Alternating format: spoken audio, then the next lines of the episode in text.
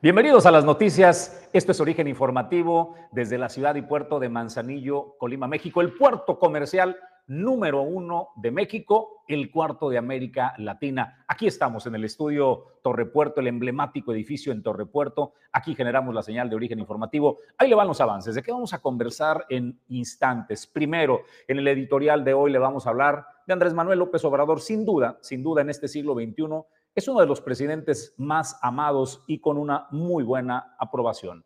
Pero en los hechos es el presidente con los peores resultados en inseguridad. Y le vamos a mostrar dos botones de pruebas, dos botones de pruebas. No se lo pierdan instantes porque de eso vamos a conversar la mañana de hoy en el comentario editorial y también, por supuesto, los avances de la información. Julio César González, buenos días con el primer café de la mañana. ¿Cómo estás? Buenos días, Jesús. Bueno, pues en la información del día de hoy vamos a presentarles lo que señaló eh, pues la representante de la Coordinación General de Puertos y Marina Mercante, Indra Granados Hidalgo, quien señaló que el puerto de Manzanillo mueve casi el 12% de la carga general que se mueve en el país. Y también eh, señaló que México, por su ubicación geográfica, pues es importante y es estratégico para el nearshoring, para todas estas industrias que están pensando migrar a nuestro país por la cercanía con los Estados Unidos. Le tendremos aquí esta información. Desde luego también el rector eh, de la Universidad de Colima, Cristian Torres Ortiz Cermeño, habló sobre el proceso de ingreso de la Universidad de Colima. Señaló que más de 5 mil jóvenes estarán buscando un espacio en la máxima casa de estudios. Se espera darles cabida a todos ellos. Además, habló también del proceso de ingreso, un proceso transparente y en el que prácticamente los estudiantes tienen el control y van a tener las herramientas para saber si les ajusta para ingresar a determinadas eh, carreras o pensar en una segunda opción. Aquí le tendremos también la información. Y desde luego también, pues Nirvana Ochoa, quien es la directora de ecología del Ayuntamiento de Colima, pues habla sobre la tala indiscriminada que se está dando en la capital del estado. Y es que dijo, eh, son árboles enfermos que pues hay que talarlos o hay que darles una poda drástica para poder salvarlos o en su caso ya también eh, moverlos de su sitio y hasta le tendremos en, unos minutos más la información. ¿Con quién vamos a conversar eh, este día? ¿A quienes tenemos de invitados? Estará Soraya Acuña, quien preside el AMANC, para hablarnos de la conferencia magistral que Rafa Jaime, este mexicano alpinista, triatleta, eh, es un invidente que escaló el Everest como su reto más reciente él enfrentó en al menos dos ocasiones y venció el cáncer y cuenta su historia de vida. Soraya nos va a hablar de ese tema. También estará Sofía Alonso, quien es directora de la Facultad de Contabilidad y Administración, la FECAM, en el puerto de Manzanillo, de la máxima casa de estudios. Cumplen 40 años, 40 años de formar. Sabe que hay eh, pues una decena, una decena al menos, de directivos, eh, mujeres y hombres exitosos que hoy están dirigiendo empresas que egresaron ahí, que salieron de la FECAM. Hoy vamos a conversar precisamente con la directora. Esta información y más aquí ahora, todos aquellos que hacen posible que Origen Informativo llegue hasta ustedes, gracias a nombre de Alejandro González Pulga, Pedro Ramírez, que está en la producción adjunta y en los controles generales. Gracias, Pedro. A Ulises Quiñones en la producción general. Soy Jesús Llanos. Arrancamos aquí ahora. Bienvenidos. Origen 360 es presentado por Grupo Jacesa, dueño del mar Goodward Group International Logistics Services, CIMA Group, Geotrucks Monitoreo Satelital, Grupo Automotriz Flosol, Torrepuerto Manzanillo, Restaurante El Marinero del Hotel Marbella, Holiday Inn Express Manzanillo y Clínica Dental Lobcal. Bienvenidos a las noticias, nosotros preparados para presentarle los temas de esta mañana. Hoy es 9 de junio, es el año 2023 y nosotros preparados con el comentario editorial. Creo que no hay un punto de discusión en reconocer que Andrés Manuel López Obrador es querido, es querido por una parte importante del pueblo mexicano y en las mediciones lo respaldan. Es un presidente que ha logrado crear una realidad alterna y que a pesar de malos resultados en sectores tan preocupantes como la seguridad, o mejor dicho, la inseguridad, la gente le perdone porque a cambio, a cambio les da grandes eh, beneficios de apoyos sociales. Pero el sol no se puede tapar con un dedo. Amado sí, sin duda Andrés Manuel López Obrador es un hombre querido por una parte importante del pueblo de México, pero es el de los peores resultados en materia de seguridad. Vamos para su quinto año de gobierno. Le decíamos hace apenas unos días en, en, el editorial que presentamos que se incrementarían los robos en las carreteras del país. Conforme se daba la recuperación económica y los sectores se volvían otra vez más productivos, las mercancías que transitan por carretera corrían más riesgos. Advertíamos de la ausencia, la ausencia casi plena de la Guardia Nacional de Caminos. Desaparecieron la Policía Federal porque se estaba podrida la Policía Federal de Caminos. La eliminaron y mandaron a la Guardia Nacional y hoy que tenemos, tenemos un vacío casi absoluto. Usted puede recorrer el país de punta a punta y se va a encontrar escasas patrullas y a veces nula presencia de eh, patrullas de la eh, Guardia Nacional de Caminos. Estamos dejando el camino libre. Pero primero vayamos a lo que el presidente también en materia de seguridad dijo que ya no sucedería. El encargo a las fuerzas de, eh, a las fuerzas del de, ejército mexicano y la Secretaría de Marina había dicho que las Fuerzas Armadas, cuando él llegara a la presidencia, tendrían que ser retiradas. No solo las permaneció, sino que las empoderó. Se ha cansado de decir que este gobierno es distinto, que ya no hay ejecuciones en eh, México. Esto lo contradice absolutamente. Vean lo que sucedió.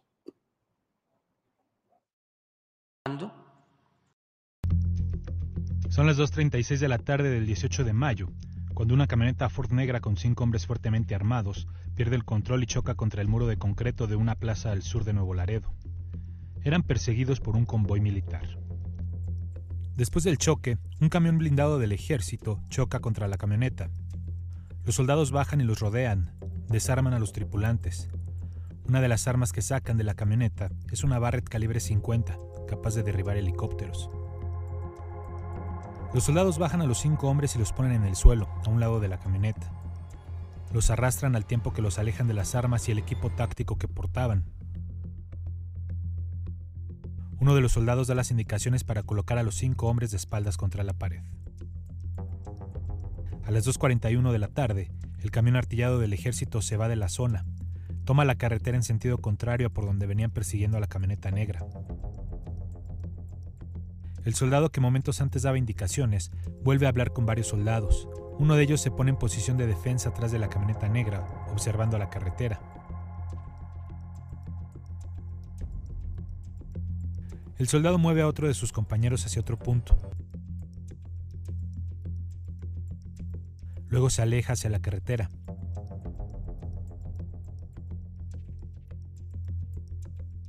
Regresa segundos después y se va hacia la maleza.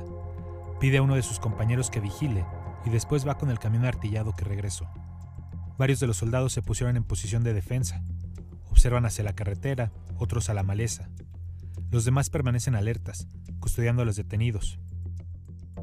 Los patean también, a las 2.46, apenas 10 minutos después del choque de la camioneta negra, uno de los soldados señala hacia la maleza, alerta a los demás.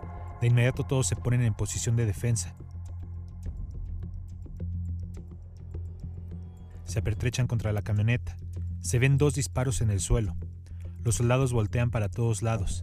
Hacen algunos disparos hacia la maleza, donde momentos antes habían señalado. Se cubren con la camioneta. Solo dejan a un soldado custodiando a los detenidos. Siguen los disparos.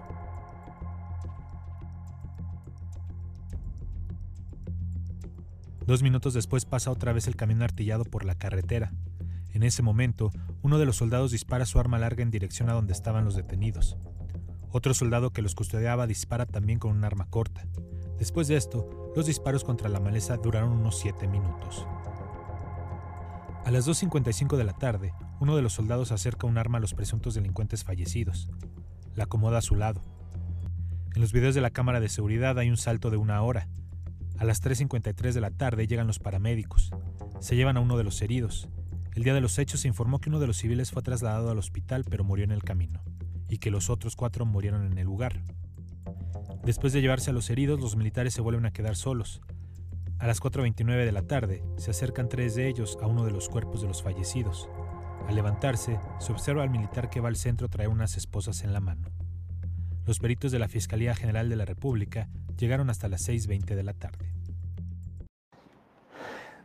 ¿Cuál es la diferencia, pues, y cómo nos enteramos si hay o no ejecuciones este, en este país por quienes deberían procurar eh, el bienestar y la justicia a todos los mexicanos? Usted puede decir que en el momento que los delincuentes deciden violentar los derechos de otros, perdieron todos sus derechos. Pero nadie merece ser ejecutado de, esa manera, y mucho menos crear una realidad alterna y decir y narrar y alterar las eh, escenas y criminalizar a, las víctimas. Eh, creo que es evidente que pertenecen al crimen organizado, el tipo de armamento que llevaban, eh, ahí queda evidenciado.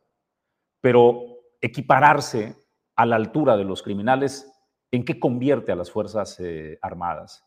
En el 2010 hubo un hecho en el Tecnológico de Monterrey. Dos jóvenes fueron acusados de pertenecer a, pertenecer a la delincuencia organizada. Hicieron lo mismo. El ejército mexicano manipuló la escena del crimen. Todo quedó videograbado por las cámaras de seguridad del TEC de Monterrey, que nunca dijo nada. ¿eh? O sea, es una pésima actuación también. Ese es un pendiente y una asignatura eh, una cicatriz que tiene el Tecnológico de Monterrey porque nunca defendió a sus estudiantes. Permitió que los criminalizaran. Fueron estudiantes de cine quienes decidieron hacer un documental y aportar toda la evidencia de que había sido un montaje como fue este. ¿Cuál es la diferencia entre la época de Felipe Calderón y la época del presidente Andrés Manuel López Obrador? No existe ninguna. El ejército actuó exactamente de la misma manera. Ese es, un punto. Ahí está eh, lo que el presidente dice que ya no existe, que las Fuerzas Armadas ahora son distintas. Y así respondió el presidente a este hecho. Eh, al parecer, sí hubo eh, ajusticiamiento. Y eso no se puede permitir. Nosotros no somos iguales a los anteriores gobiernos. Entonces, cuando hay un abuso, cuando hay un exceso, cuando se violan derechos humanos, tiene que castigarse a los responsables. Y ya se inició el proceso para profundizar en la investigación y eh, ya están a punto de ponerse a disposición. El presidente Andrés Manuel López Obrador, eh, como candidato, el Andrés Manuel candidato, bueno, sigue siendo un candidato eterno, aseguraba que los presidentes en turno sabían todo. O sea, que no, que si ignoraban algo era porque decidían ignorarlo, elegían ignorarlo. El presidente tenía las evidencias de esta ejecución por parte de los elementos de la Secretaría de la Defensa Nacional a estos probables eh, criminales. Cuando se da la evidencia, no es porque la presente el presidente, no le quedó más que salir a hacer contención de daños porque fueron los medios de comunicación quienes dieron a conocer estas cámaras de seguridad. Es un tema, el tema de seguridad. Vamos a este. Hace días le advertimos que eh, expertos hablaban del incremento de robos en las carreteras porque están entregadas al crimen organizado. Esto sucedió, no sucedió en brechas ni en montañas, sucedió en una de las carreteras más transitadas del país, la autopista Aguascalientes eh, hacia Guanajuato. Allí, un comando armado detuvo durante una hora y 15 minutos a una madrina, a estos camiones que salen con automóviles nuevos, eran automóviles de lujo 4x4, una hora y quince minutos. Pararon el tráfico por ambos sentidos. Se, tomaron todo el tiempo del mundo para desvalijar a esta madrina.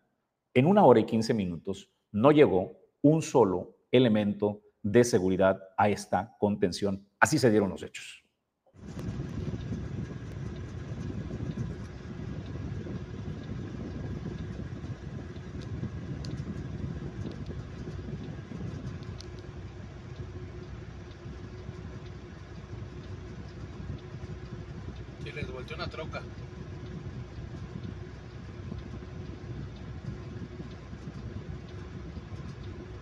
Verga, eh.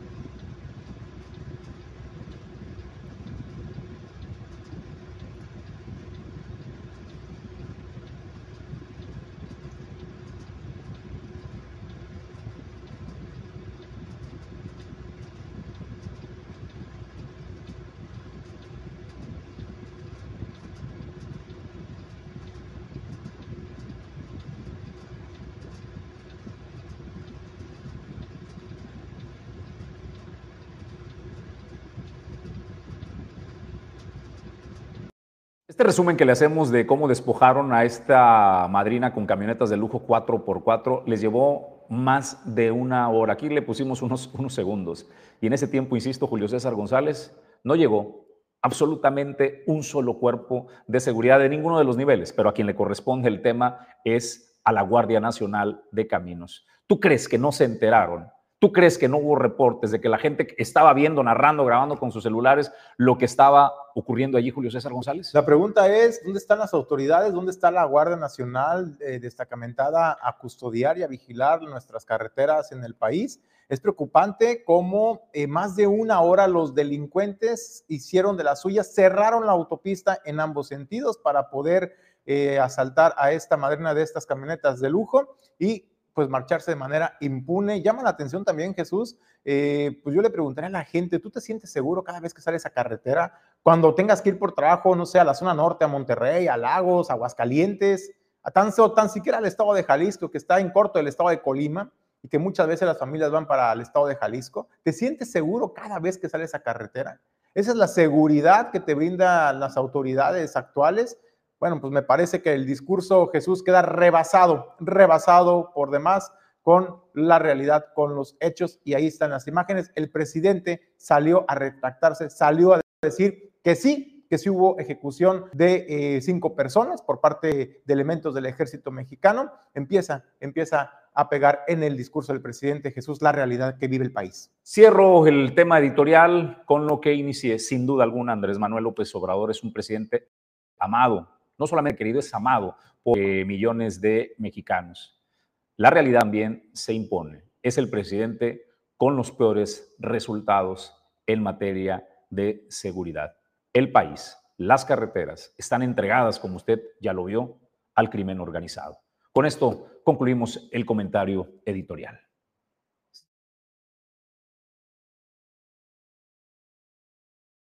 Cima Group 21 años de ofrecer soluciones logísticas en los principales puertos del país.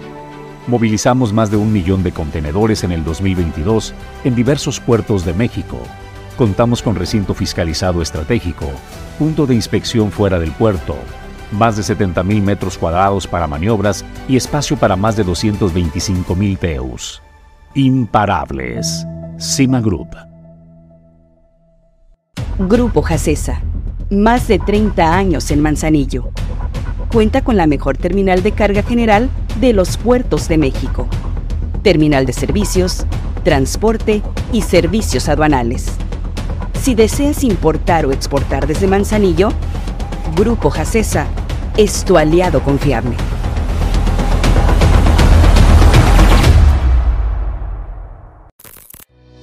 GeoTrucks es una empresa dedicada a brindar servicios relacionados con el rastreo satelital de vehículos a través de GPS. Por más de cinco años, en GeoTrucks nos hemos caracterizado por ofrecer a nuestros clientes soluciones y planes a la medida, sin importar el tamaño de la flotilla o el giro de la empresa. En GeoTrucks entendemos que todos nuestros clientes son prioritarios y para cada uno de ellos tenemos una opción que les ayude a mantener siempre conocimiento de datos exactos que ayuden a medir el rendimiento de sus operaciones. Si estás buscando comprar, rentar o migrar tus equipos GPS, sin lugar a duda, somos tu mejor opción. Capacitaciones, soporte 24/7 y atención de calidad que no encontrarás en ningún otro lado. Por seguridad y para tu tranquilidad, GeoTrucks, tu mejor pues tenemos el gusto de saludar y presentar en la línea telefónica de Origen 360 a Soraya Cuña, quien es la presidenta del patronato de la Asociación Mexicana de Apoyo a Niños con Cáncer. Soraya, muy buenos días, ¿cómo estás? Un gusto saludarte. Muy buenos días, Julio, muy buenos días para todos. Eh, pues muy, muy contenta con este proyecto que tenemos ya aquí a, la conferencia que vamos a realizar el día 14 de junio con Rafa Jaime. Oye, platícanos un poquito eh, de la conferencia. ¿Quién es Rafa Jaime? Aquí lo estuvimos dando a conocer, este joven, eh, pues, conferencista, también hay que decirlo, alpinista, el primer triatleta e invidente eh, ciego que pudo conquistar la montaña del Everest y por una muy buena causa que es para todos los niños con cáncer, Soraya. Así es, mira, Rafa Jaime efectivamente es un conferencista, alpinista, abogado, Eh, él es sobreviviente de cáncer infantil, él padeció o el retinoblastoma, que es un cáncer ocular, enfrentó dos veces esta enfermedad, ya que por a los cinco años él pierde la vista de un ojo y a los 18 queda totalmente ciego. Y bueno, es un gran mensaje de hacer frente a grandes desafíos, ¿no? Eh, es el primer y único ciego en terminar un ultramar, efectivamente. Y pues eh, ese mensaje de que pese a las limitaciones ha logrado llegar a la cima del Everest, que la conquistó hace, hace un par de semanas, donde pues estuvo a 8.848 metros sobre el nivel del mar. Un gran desafío. Él tiene el reto de escalar las siete montañas más altas de cada continente ya ha estado en Denali, en Alaska, en Kilimanjaro, en África, eh, ha estado también en la Concagua, que es la cumbre más alta de América, y es el primer incidente también que llegó. Entonces, eh, es un ser humano increíble, es maravilloso, y nos viene justamente a, motivar, ¿no? que pues podemos vencer eh, cualquier desafío si, si lo tienes en mente, ¿no? Eh, él, como te decía también en mensajes, que si detectamos un tiempo el cáncer infantil, pues es curable, eh, como él a través del deporte encuentra la fortaleza en estas discapacidades. Entonces, eh, los invito, no se pueden perder de verdad la oportunidad de conocerlo personalmente. Oye, Soraya, preguntarte, eh, ¿cuál es el 14 de junio? ¿Cuál será la sede? ¿En qué auditorio va a estar? Y desde luego, por ahí hay una cuota de recuperación también para los interesados en participar en esta conferencia. Así es, es el 14 de junio a las 7 de la tarde. Ser ahí en el Paraninfo Universitario. Para los estudiantes, estudiantes tenemos una cuota muy accesible y también a los estudiantes de la Universidad de Colima se les van acreditando horas de, eh, este, ¿cómo se llama? Horas de servicio de actividades deportivas y culturales. Eh, pues efectivamente el donativo en general es de 150 pesos, de estudiantes es de 100 pesos. Y pues los esperamos ahí a las 7 de la tarde el próximo miércoles para que conozcan este ser humano maravilloso. Excelente, pues Soraya, agradecerte la oportunidad de platicar esta mañana en Origen Informativo. Muchas gracias. Muchísimas gracias a ustedes. Gracias a Soraya Acuña de Amang. Nosotros vamos a más eh, noticias. Eh, el día de ayer inició Index de Occidente eh, la reunión anual de IMEX. Los importadores que eligen al puerto de Manzanillo para que sus cargas lleguen a la industria de la transformación en nuestro vecino estado de Jalisco y otras entidades del país se dieron cita como lo hacen cada año. Allí estuvo eh, presente Julio César González y eh, Julio, pues hay información para compartir de este evento. Bueno, es que de acuerdo a lo que señaló eh, el día de ayer en el marco de este evento de vinculación IMEX con el sector empresarial, con la comunidad portuaria de Manzanillo, Indra Granados Hidalgo, quien es la representante de la Coordinación General de Puertos y Marina Mercante, habló de la importancia del puerto de Manzanillo en el comercio internacional. Mueve el 12, casi el 12% de la carga total que se mueve en nuestro país y esto es lo que señalaba. Ser el puerto con el mayor movimiento de carga en nuestro país. Las más de 34 millones de toneladas movilizadas durante el 2022 significan el 11.98% del total de la carga nacional. Y hablando de Teus, el manejo de los más de 3 millones de contenedores movilizados por el puerto se traducen en el 41.79% del total de TEUs movilizados en todo el país. Tan solo el año pasado, y hablando de recuperación, Manzanillo recibió 1.950 buques, 82 más que los registrados durante el 2021. Siguiente, por favor. Manzanillo sin duda es un puerto multipropósito con varias líneas de negocio. Entre ellas se encuentra la carga contenerizada, el granel agrícola, el granel mineral, carga general, vehículos, hidrocarburos, perecederos y también cruceros. Es un puerto que se ha posicionado como la principal entrada en el manejo de mercancías de comercio internacional en nuestro país y su posición estratégica permite extender toda su influencia a más de 145 destinos en el mundo. Opera las 24 horas durante los 365 días del año Es confiable en materia de seguridad, pues cuenta con un centro de validación de datos, el centro de control de tráfico marítimo, un centro de mando, un centro de monitoreo de videovigilancia inteligente y de manera particular de la plataforma electrónica Puerto Inteligente Seguro. Eh, IMEX eh, es eh, una organización sumamente importante para la actividad comercial de Manzanillo. Desde este puerto de Manzanillo llegan las mercancías, la materia prima para transformarlas y pues ponerlos en la comercialización. Así de que son sumamente importantes, son los clientes del puerto comercial de Manzanillo una parte importante de ellos. Vamos a otros temas y a más noticias. Yo agradezco que acepte conversar esta mañana con nosotros el diputado de Movimiento Ciudadano, Ignacio Vizcaíno. Eh, Nacho, te agradezco conversar contigo esta mañana. ¿Cómo estás? Buen día. Hola, muy buenos días. Qué gusto estar de nueva cuenta aquí con ustedes en, Origen Informativo. Un abrazo, ¿eh?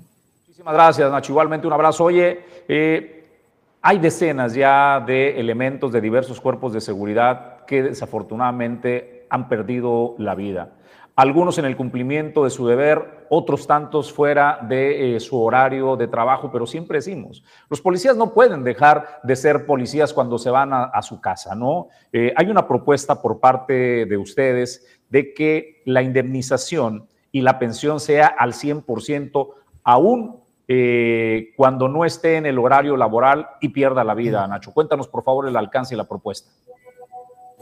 Con todo gusto. Mira, lo que nosotros hicimos primero es, eh, después de visibilizar a nuestras y nuestros policías locales, posterior a que la obligación del quinto transitorio eh, emanado del decreto por parte del presidente de la República, este, con este tema de la creación de la Guardia Nacional, que en lo que se suponía tendría que salir la Guardia Nacional para combatir la delincuencia y en ese inter deberían de haber sido reforzadas las policías locales de todo el país.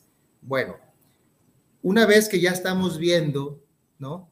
Este, que no lo está haciendo el gobierno federal, que no lo está haciendo el gobierno del estado, lo que nosotros proponemos es eh, en dos partes. Primero, reconocer que son la primer contención entre la delincuencia y el desorden que existe en el estado de Colima y la sociedad. Eso es muy importante, Jesús, poderlo este, puntualizar. Nosotros creemos efectivamente que la última contención que tenemos para que no vulneren más eh, el derecho a, la, digamos, el derecho a vivir en paz, como un derecho humano, que también es otra ley que andamos promoviendo, la ley de cultura de paz, son las policías. Entonces lo propusimos en dos formas. La primera iniciativa, que fue presentada hace dos meses y medio, casi tres meses, va encaminada a que se pudiera pagarle a los familiares o a los deudos que estos hayan dejado, policías, hombres o mujeres, que hayan fallecido en el ejercicio de sus funciones. Obviamente no deseamos que esto suceda, ¿no? Pero está pasando, está pasando aquí en el estado de Colima, ya ni se diga lo que dice este, el, el índice nacional de, paz en el, en el país. Pero bueno, nosotros propusimos que se les pagara el 100% a los familiares respecto de lo que están ganando las y los policías, sin importar la antigüedad. Eso es muy importante porque pareciera ser que nada más va a ser un ejercicio de buena voluntad el decir, ah, pues páguenle lo que, está, lo que estaba ganando el policía en vida, págueselo a sus deudos. No, lo que estamos también proponiendo en la primera iniciativa fue que sin importar la antigüedad, ¿sí? Porque pues si tenía seis meses o un año, pues no te van a pagar lo mismo sacándose las cuentas matemáticas que hacen, eh, las fórmulas, al que tiene 10, 15, 20 años de ejercicio, ¿no? Entonces quisimos poner en ese plano un, derecho muy importante, directo en beneficio de la familia. No, siendo suficiente, y transcurrieron estos meses que te digo después de presentarla, bueno, se, se, se, originaron otros asesinatos de policías, que lamentablemente, pues los tengo que decir, o sea, los asesinan. Esa es la realidad que está sucediendo. Y no nos vamos a meter en nosotros o no nos estamos metiendo en las iniciativas eh, respecto a que no se investigue o se indague. No, no nos estamos metiendo en el tema del procedimiento de por qué fue este, la investigación que se haga en razón de su, de su muerte estos elementos. O sea, no, no, interrumpimos el ejercicio de las fiscalías. Lo que sí hicimos en esta segunda iniciativa fue visibilizar y puntualizar de que se debe de poner uh, o colocar como de alto riesgo la función que hacen o desempeñan las y los policías. Ese es otro punto muy importante. No se tiene considerado, catalogado como trabajo de alto riesgo. O sea, eh, es increíble cuando te empiezas a, a, involucrar en, en, en, los temas y te das cuenta de que, oye, pues como, como, como un, un trabajo en el que utilizas armas, en el que te enfrentas a gente indeseable muchas veces, o en el que simplemente tus herramientas de trabajo son tácticas diferentes a lo civil, ¿no? Para poder resguardar la paz y la seguridad. Pues obviamente vas a pisar callos, obviamente vas a estar donde ninguno, ni tú ni yo, este, nos vamos a involucrar con ese tipo de prácticas. Es decir, son las y los policías quienes forzosamente tienen que entrarle al quite, ¿sí? Por el, por el desempeño de sus funciones y no nos venga encima la delincuencia como la estamos viviendo hoy. Entonces, por eso creo que sí debe de ser tomado como un tema de alto riesgo. Yo he platicado personalmente con elementos de, de las corporaciones policíacas estatales y algunos municipios. Tienen un temor fundado de dar la cara, porque pues hay, en algunos casos me han dicho, es que yo corro el riesgo de que me llamen la atención. No sé algún tipo de represalia, nada más dijeron un llamado de atención y se quieren evitar cosas.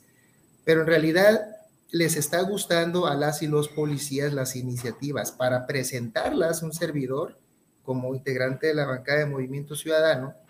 Tuve que preguntar este, y recordar también lo que nosotros vivimos cuando nos involucramos en el ayuntamiento de Colima en el trienio anterior y se creó lo que es la policía de proximidad, la justicia cívica y, y todos estos buenos eh, acciones que, se implementaron. Ahí nos dimos cuenta también de muchas de las necesidades que se tenían. Entonces, creo que es una deuda, una deuda que no queremos que se haga histórica, eh, queremos poder contribuir para que las y los policías en el Estado puedan sentirse por lo menos si no están, se puede sentirse bien, pero por lo menos no están, si no están seguros de regresar ese día a su casa, por lo que está sucediendo, tengan la certeza de que en sus familias van a poder recibir pues el dinero que ellos ganaban. Oye Nacho, ¿qué sigue entonces? Eh, ¿Esta iniciativa eh, va a comisiones? ¿En qué momento está? ¿Cuál es la ruta para que esto se convierta en una realidad? Y como ya lo dijiste bien, tanto eh, los policías como sus familiares puedan tener al menos un bálsamo, un poco de ayuda, si es que llegara a presentarse la situación que de ninguna manera deseamos que se pierda una vida. Es correcto, es un bálsamo, pero mira, lo que nosotros, este, lo que sigue es que está en comisiones. Comisiones este, es la de estudios legislativos y puntos constitucionales. También estamos, se pueden involucrar este, derechos humanos, ¿no? que sería muy interesante que estuviera ahí presente en ese tipo de, trabajos legislativos. El problema que tenemos, Jesús, y lo tengo que decir porque soy el único que ha estado señalando constantemente, y ayer presentó una iniciativa al respecto, es que eh, esa mayoría opositora de Morena y sus aliados, y digo opositora porque se oponen a que le vaya bien a Colima en muchos momentos y en muchas iniciativas o acciones hacemos la verdadera oposición, ¿no?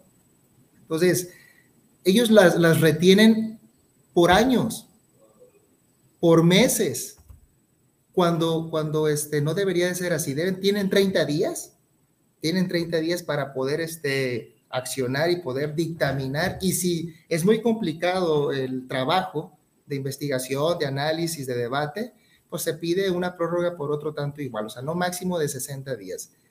La primera que te comento ya va a cumplir 90 días. Entonces ya está desfasado. ¿Qué estoy haciendo al respecto para que las policías, las y los policías, pues y todas las iniciativas que tengo ahí varadas, caminen, bueno, presenté ya unos escritos eh, encaminados a estructurar una ruta jurídica y administrativa para las y los funcionarios, diputadas y diputados que estén encargadas de las comisiones y de la mesa directiva eh, en razón a un derecho de petición que estoy haciendo para que cumplimenten, coadyuven en los términos que la ley orgánica eh, maneja y esto se resuelva en los 30 días o 60 máximos si piden prórroga. Ya estuvo bueno, Jesús, o sea, son iniciativas de la verdad que pueden llegar a funcionar a un gran sector de la población, que si bien es cierto son las familias de las y los policías, pero también teniendo unos policías bien, pues, pues tranquilos, ¿no? Tranquilos por lo menos en esa parte, pues pueden llegar a salir a la calle a hacer su trabajo de la mejor manera. Está en comisiones, de comisiones la debería de turnar inmediatamente al Pleno y ahí votarse. Esperemos que esta vez no le dé la espalda a la mayoría opositora. Pues muchísimas gracias eh, por conversar, Nacho, esta mañana con nosotros y de verdad esperemos que eh, este beneficio pueda llegar a las familias y a los eh, policías. Gracias por conversar con Origen Informativo. Muy buen día. Buen día, les mando un fuerte, un fuerte abrazo.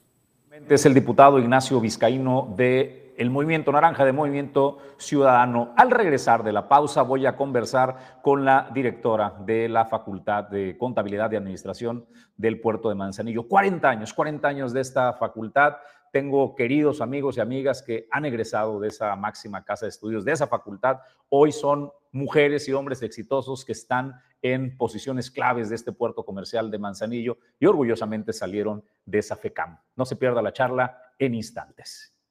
Torrepuerto Manzanillo es la sede de las empresas que generan el desarrollo portuario. Aquí se generan las ideas y se trabaja en el comercio exterior, la logística y los negocios. Torrepuerto Manzanillo, el espacio ideal para líderes y emprendedores.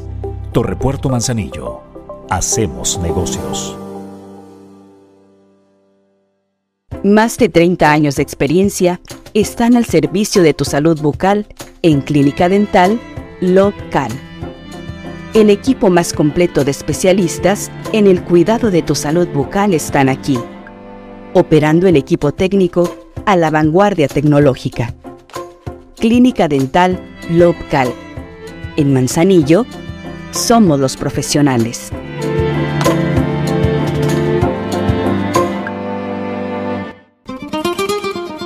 El icono de la cocina española en Manzanillo Restaurante El Marinero del Hotel Marbella. Ven a disfrutar los mejores platillos con los sabores auténticos de España. Restaurante El Marinero del Hotel Marbella. El ícono de la cocina española.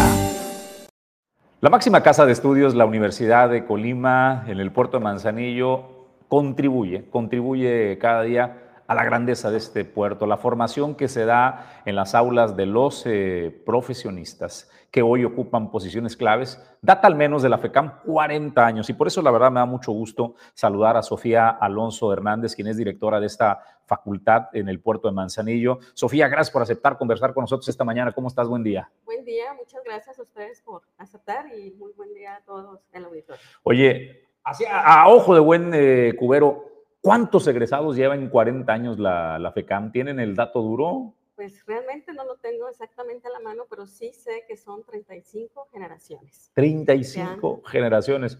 ¿Podemos decir miles? O sea, ¿los podemos catalogar dentro de los miles? Así es. Tengo queridos amigos y amigas que, que han egresado de esta facultad, lo decía antes de la entrevista.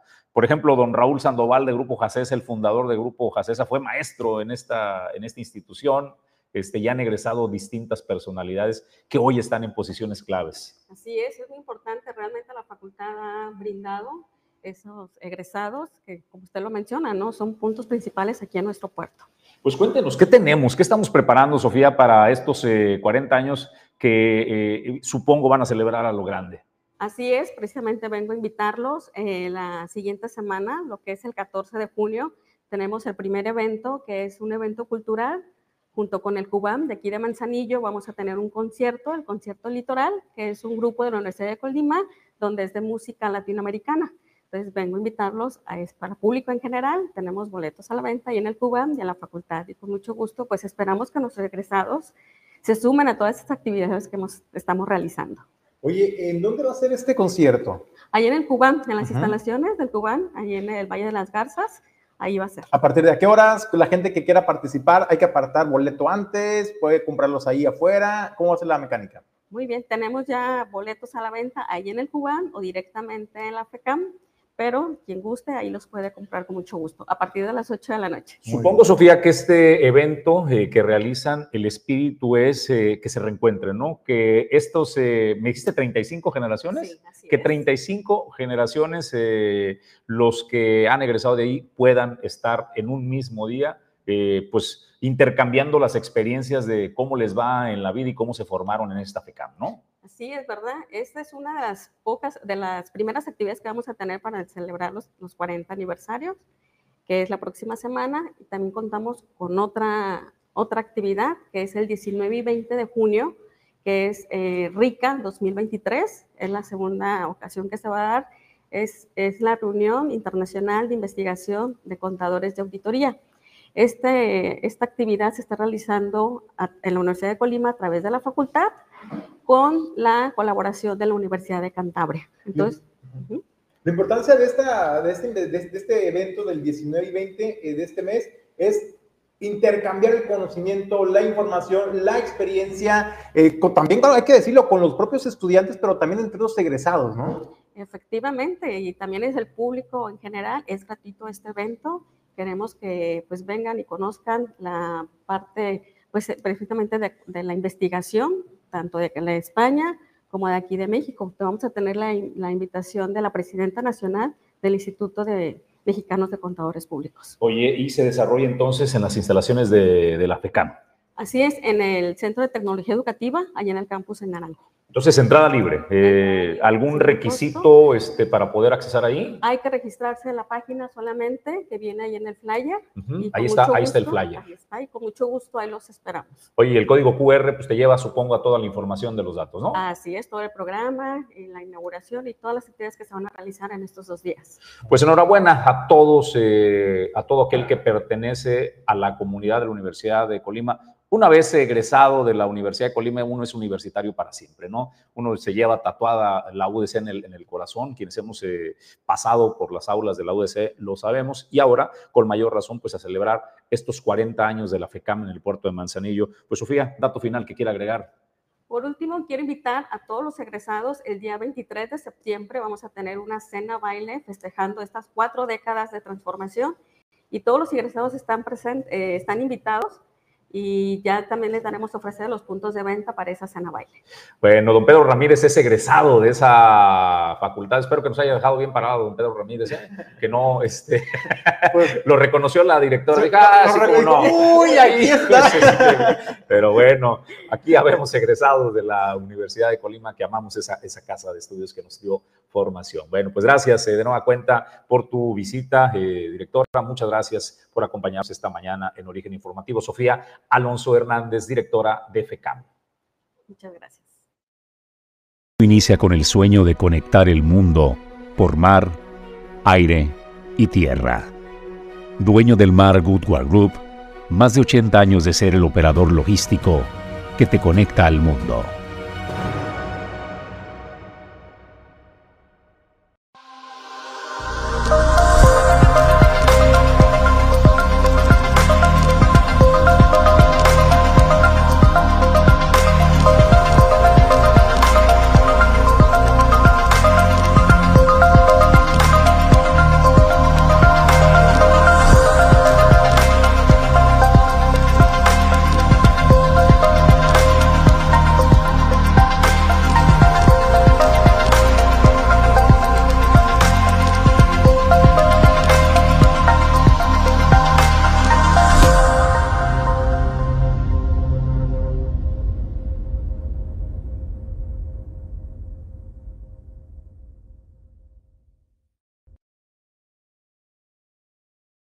Puerto Café.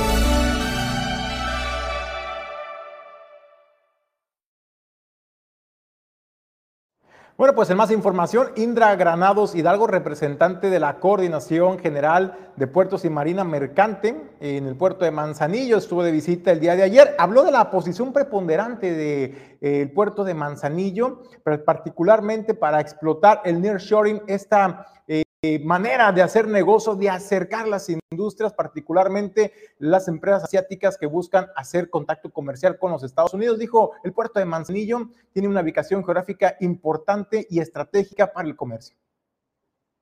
La pandemia, firmas globales especialmente las asiáticas, bien lo sabemos, han estado buscando una puerta de entrada alternativa al mayor mercado del mundo, que es Estados Unidos. Y lo indica una nota reciente de la BBC, que la puerta, la llave a esta puerta, la tiene México. Nuestro país es el destino para el nearshoring, un modelo industrial que promete cambiar el rumbo de la economía porque genera empleos, inversión extranjera, infraestructura y también desarrollo. De acuerdo con datos del Departamento de Censos del Gobierno de Estados Unidos, México es el primer socio comercial ya de los Estados Unidos al cierre del primer trimestre de 2023 pues las exportaciones de nuestro país alcanzaron los 115.493 millones de dólares. Otro de los atractivos de México para este modelo de sistematización de las cadenas productivas es eh, nuestra vecindad con 3.152 kilómetros de frontera terrestre y también una conexión marítima con todos los puertos en ambas costas. Nuestra ubicación nos vuelve un candidato ideal para este fenómeno porque compartimos zonas horarias, modelos de producción, sistemas de calidad y todo esto nos permite coordinar de manera efectiva en, ambos territorios las operaciones. Esta oportunidad nos invita a ser reflexivos sobre el compromiso que tenemos para que nuestro país y nuestros socios comerciales en todo el hemisferio se afiancen como la región más competitiva. Las pensiones, el tema de las pensiones para los trabajadores que estuvieron dando el servicio al gobierno es, es un tema, ¿no? Eh, corren el riesgo de desbordarse. Pero ¿qué dice Hugo Vázquez, quien eh, dirige los destinos de el IPECOL? Bueno, dice que gracias al manejo responsable durante nueve meses está garantizado el pago en tiempo y forma. Que nosotros ahora el mes que entra cumplimos un año y la verdad que la situación que se recibió ahí del gobierno anterior pues fue muy precaria, con muchas faltantes, pero actualmente la gobernadora ha ido resarciendo. Lo primero que hizo fue los salarios, las prestaciones de los trabajadores y ahorita está resarciendo la parte que corresponde al IPECOL, con la deuda tan grande que le dejó el gobierno anterior. Eh, comentarles que el, el IPECOL, pues su función principal es pensionar o jubilar a los trabajadores. Eh, nosotros estamos ahorita, eh, por ejemplo, este mes que acaba de terminar en, en, mayo, traemos como 100 nuevos jubilados y pensionados de todos los entes, no nada más del gobierno del Estado. Aquí va involucrado los, los ayuntamientos, los, las OPDs, etcétera. Entonces, eh, si nosotros hablamos que actualmente el, instituto tiene aproximadamente como 1.600 trabajadores, que ya algunos pensionados y de otros jubilados, pues cada día vamos a estar creciendo un promedio como de 100 trabajadores por, por mes. Esto representa, los 1.600 representa una nómina promedio como de 40 millones de pesos mensuales, o sea, una cantidad considerable para, pues, por la situación económica de, del Estado. Y es una, una nómina que está plenamente garantizada porque el IPECOL por ley tiene que tener al menos de reserva dos quincenas permanentes. Entonces están todos los entes eh, conscientes y haciendo sus aportaciones respectivas. Por eso que podemos decir que estos primeros seis meses pues son son un balance positivo para el IPECOL y una garantía para todos los trabajadores que están jubilados o pensionados por IPECOL. Bueno, pues ahí está lo que dice Hugo Vázquez Montes, director del IPECOL, garantizadas las pensiones y todos los pagos a los jubilados del sistema del Estado. En otra información, el rector de la Universidad de Colima, Cristian Ortiz Cermeño, bueno, pues habló sobre el proceso de ingreso a la Universidad de Colima. Más de 5 mil jóvenes estarán buscando un espacio en la máxima casa de estudios. Ahí resaltó el rector el proceso transparente que se sigue eh, y que se están modificando cada vez más y adecuando a los tiempos. Ahora los jóvenes tendrán el control y podrán saber con exactitud si les ajusta el promedio eh, obtenido para ingresar a la facultad de su preferencia o tendrán que ir buscando una segunda opción. ¿Cuáles son estos dos requisitos? Bueno, pues el promedio con el que egresan del nivel bachillerato, pero también el promedio o la calificación obtenido en el Ceneval y eso es lo que informa. El gran reto que tenemos nosotros en la, en la universidad es nuestra capacidad de aceptación con respecto a las carreras con mayor demanda. Eh, dábamos el dato el lunes en el programa de rectoría en frecuencia. Tenemos una demanda para educación superior de 5.300 alumnos eh, y haremos nuestro máximo esfuerzo por ofrecerles una posibilidad prácticamente eh, a todos. Lo que no podemos resolver es la, la, la saturación que se generan en siete, ocho carreras que han sido las más demandadas en los, en los últimos años. Por eso el proceso de admisión se modifica para que conociendo el resultado del examen Ceneval y conociendo el promedio, el estudiante sepa para lo que le alcanza. Hay un, hay un puntaje mínimo de Ceneval requerido. Si lo logra, podrá aspirar a esa carrera. Si no lo logra, él solo o ella sola tendrá que buscar otra carrera dentro de la Universidad de Colima. Estamos procurando que el proceso sea lo más transparente posible prácticamente no tiene intervención de la institución, el estudiante tiene su promedio, tiene el resultado del Ceneval y con eso podrá valorar para qué carrera le alcanza aspirar en la Universidad de Colima. Entonces el, gran reto es ofrecerles una posibilidad a todos los jóvenes que tienen confianza en la universidad para ir a, educación superior.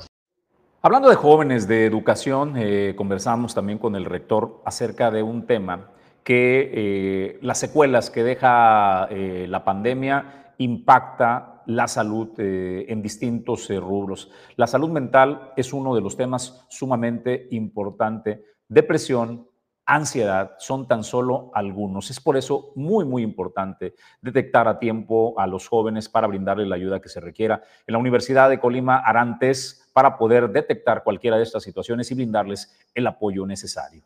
Lo estamos recuperando precisamente este año eh, con un referente que tenemos de la UNAM. Estamos recuperando ese test que se va a realizar a todos los estudiantes de primer ingreso, tanto de media superior como de superior, precisamente para identificar eh, cuestiones de carácter socioemocional que tengamos que atender en el transcurso de su formación profesional. Eh, estamos trabajando en un programa de salud mental dentro de la universidad porque como bien lo refieres, durante y después de la pandemia hay muchos conflictos de carácter emocional, no solo en los estudiantes, también en los trabajadores de la institución. Precisamente ayer hubo dos conferencias en el Paraninfo Universitario hablando sobre las emociones, sobre el manejo de las emociones. En la mañana fueron puros estudiantes, en la tarde fueron puros maestros y maestras y, tratamos pues de, generar condiciones, de generar una capacitación para que eh, todos puedan o podamos manejar y gestionar nuestras emociones. Directora de Ecología del Ayuntamiento de Colima, Nirvana Ochoa, habló sobre el tema de la tala o la poda drástica que se está dando el arbolado en el municipio de Colima y bueno, explicó que el motivo se debe a que están enfermos, son árboles enfermos, tienen una plaga y esa es el procedimiento que se tiene que seguir, pero en muchos casos los árboles son literalmente talados y bueno, pues también habló que la madera de estos árboles es usada o es transformada por los trabajadores de servicios públicos en accesorios que posteriormente son donados a diversas instituciones como Casa Hogar o asilos de ancianos y esto es lo que señala. Probablemente fueron infestadas por un eh, por una bacteria, por, por una planta hemiparásita que se llama muérdago la cual pues se adosa en el arbolado a grado tal pues que, de, que lo termina matando, lo termina secando, porque le roba nutrientes, le roba eh, los minerales, incluso no, lo, no le permite que pueda realizar la fotosíntesis, porque lo, lo cubre por completo al arbolado, toda la copa, las hojas, entonces impide que pueda eh, ellos realizar la fotosíntesis. En este caso, cuando las podas son así de esa dimensión, así de drásticas, es porque probablemente hubo ahí alguna plaga de muerda. ¿En otros lugares eh, se ha registrado esta situación? Sí, claro, en todo el municipio eh, hemos detectado la presencia de esta planta, de este muérdago, y hemos hecho pues ahora sí que las acciones correspondientes para retirarlo. Eh, nosotros como Ayuntamiento de Colima, pues evidentemente nos toca la, la zona municipal, lo que nos toca son parques, jardines, camellones, en donde el ayuntamiento tiene que, ahora sí que hacer su, su labor en las áreas donde son propiedad privada, en este caso, pues algunos predios le tocan a la ciudadanía, le toca al dueño del al propietario del predio, pero es muy importante que la ciudadanía pueda reportarnos eh, cualquier tipo de, de, arbolado que tenga, que haya, donde haya presencia de esta plaga y pues nosotros a atenderlo. Atendemos el arbolado de todo. Llegó el momento de agradecerle por acompañarnos en este informativo en vivo de Origen 360. Gracias eh, a nombre de Alejandro González Pulga, de Pedro Ramírez en producción adjunta, Ulises Quiñones en producción general y mi compañero de fórmula, Julio César González. Nos vamos, Julio. Gracias por acompañarnos en este recorrido informativo. El lunes los esperamos a partir de las 9 de la mañana con más información. Pues a nombre de todo el equipo le deseo que tenga un extraordinario arranque de fin de semana. Próximo lunes, 9 de la mañana en vivo, a través de Origen Informativo. Cima Group, 21 años de